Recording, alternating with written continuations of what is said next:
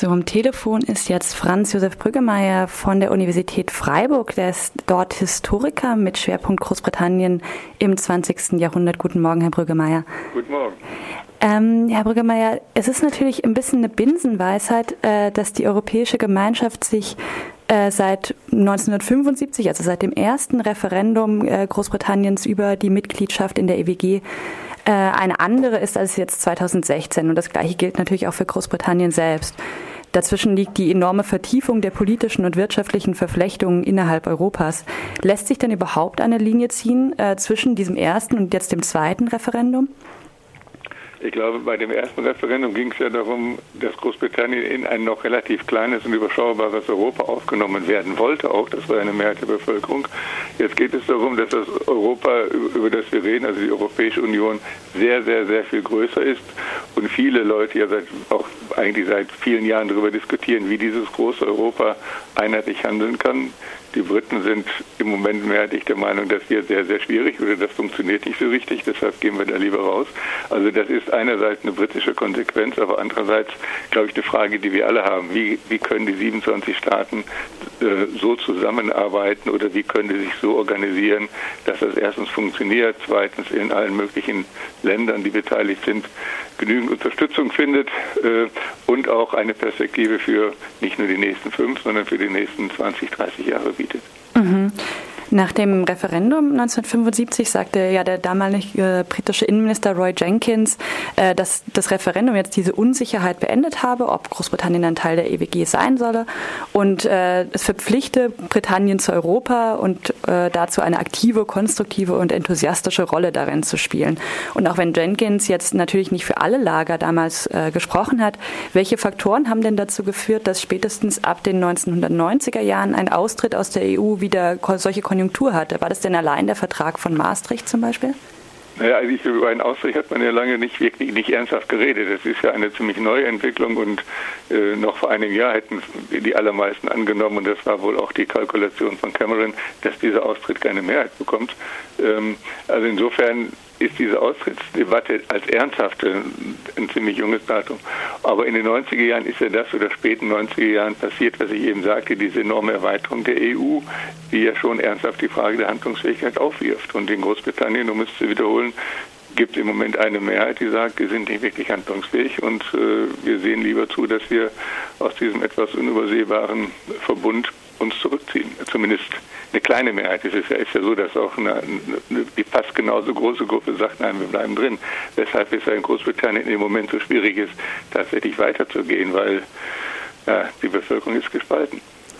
Würden Sie das denn sozusagen nur auf die ähm, Erweiterung der Europäischen Union beziehen, diese EU-Skepsis? Oder gibt es auch innerbritische Faktoren, die jetzt sozusagen sich in den letzten vielleicht 10, 20 Jahren noch mal stärker entwickelt haben? Ja, also es gibt äh, Sie haben völlig recht, das war aufgrund Ihrer Frage, habe ich jetzt zu sehr diesen Aspekt betont. Es gibt, ich würde mal sagen, angenehme und unangenehme Faktoren. Die unangenehmen sind, äh, es hat viel was mit einer, also bei einem Teil sind die ungefähr 52 Prozent der Bevölkerung, die jetzt dafür war, oder der, der Leute, die abgestimmt haben, dafür waren, aus der EU auszutreten. Ähm, und da finden sich eben unterschiedliche Strömungen. Da finden sich Strömungen wie Le Pen, also um UKIP herum, die sind eher fremdenfeindlich, äh, manche extrem fremdenfeindlich, kleinere Gruppen oder auch etwas größere Gruppen. Äh, dann diffuse Ängste über Globalisierungsprobleme, die jetzt auch etwa bei uns in diesen ganzen TTIP-Diskussionen äh, aufspielen, was heißt Ängste oder auch berechtigte Befürchtung. Also eine ganz merkwürdige Mischung.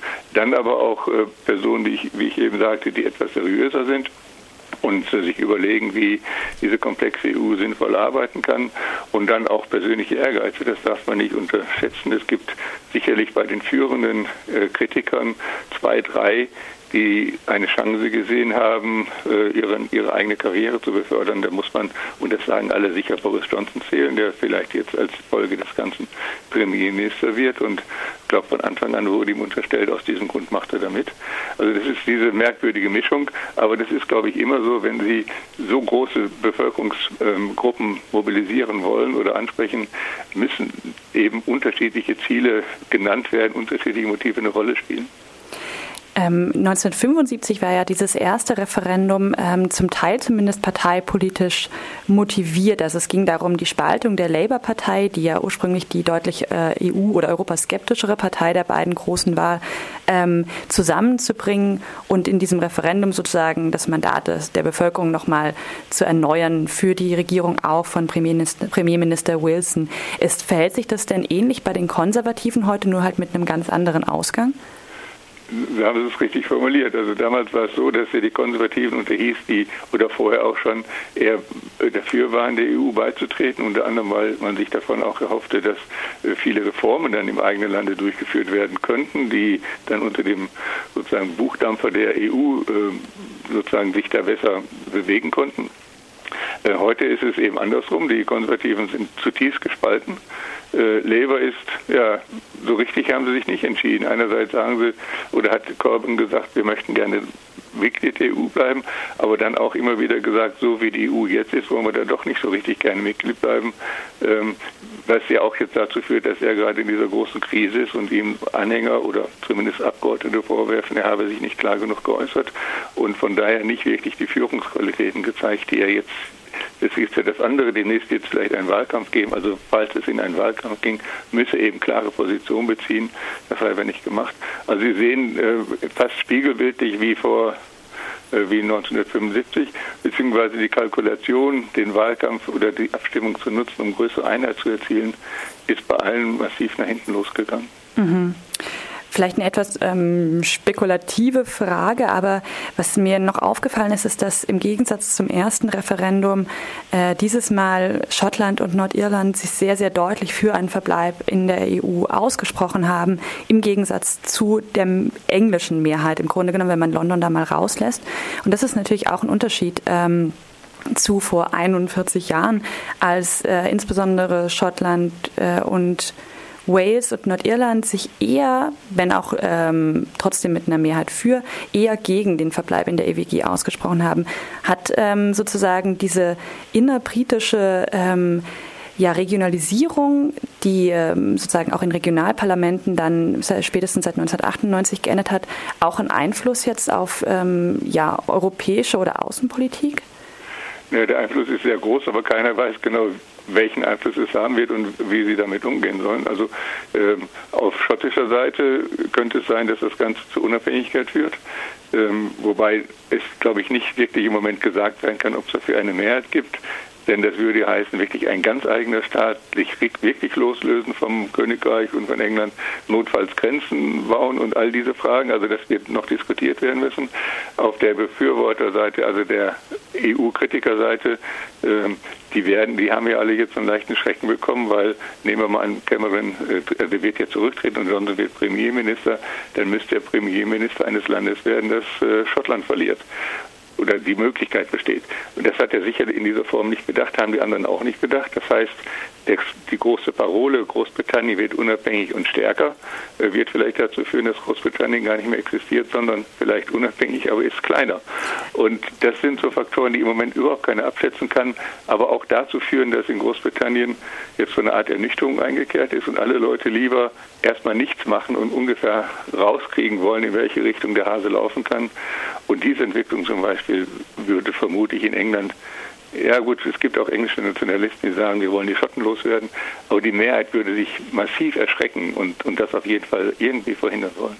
Ist es ähm, vielleicht zum Abschluss, ist es nicht ein bisschen blauäugig gewesen zu glauben, insbesondere da ja die, die schottische First Ministerin äh, Nicola Sturgeon das durchaus immer wieder hat durchklingen lassen, dass ähm, Schottland sich nicht abspalten wollen werde nach so einem Referendum, insbesondere bei diesem Ausgang?